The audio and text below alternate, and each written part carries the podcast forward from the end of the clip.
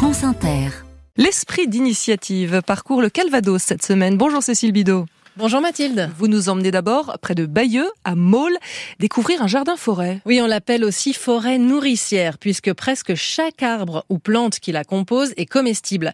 Cette expérimentation est l'œuvre de l'association Danube, qui depuis 2020 a planté une centaine d'espèces végétales sur une ancienne friche, dans un ordre bien précis que nous expose Romain Sylvestre, jardinier coordinateur. Le principe de base d'une forêt-jardin, c'est de jouer sur les strates, donc les différentes hauteurs, pour exploiter au mieux la lumière. Et donc là, on est tout au nord en fait du terrain.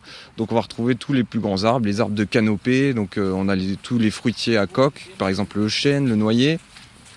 Et plus on marche vers le sud, plus les arbres sont petits, comme ici dans ce qu'on appelle la spirale fruitière. Du féjoie par exemple, c'est le goyavier du Brésil, et ça pousse en Normandie, donc c'est très intéressant euh, de l'intégrer dans, le terrain.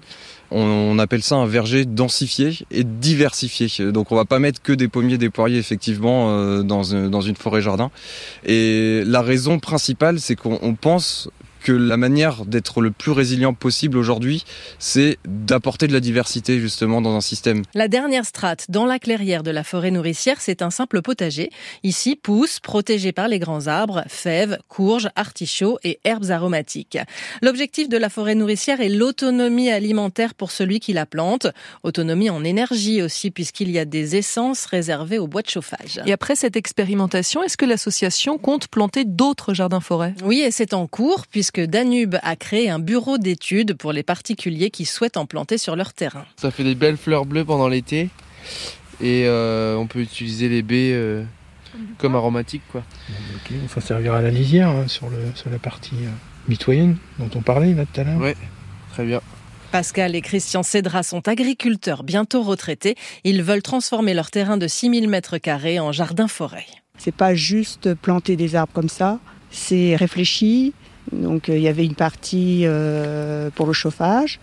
Christian, il voulait avoir euh, une clairière pour pouvoir observer les animaux. Et puis moi, je voulais une partie euh, agrément. C'est aussi la continuité de notre exploitation.